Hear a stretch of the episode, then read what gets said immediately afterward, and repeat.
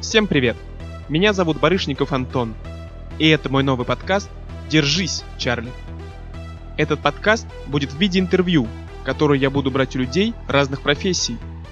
Они поделятся с нами, какие чувства и эмоции испытывают во время самоизоляции, что предпринимают, чтобы не умереть от тоски, какие способы изобретают, чтобы заработать себе на жизнь и прокормить семью, а также узнаем, как изменились их отношения с близкими людьми – Возможно, кто-то найдет ответы на мучающие его вопросы, а кто-то вдохновится примерами этих людей. Итак, представляю вашему вниманию подкаст «Держись, Чарли».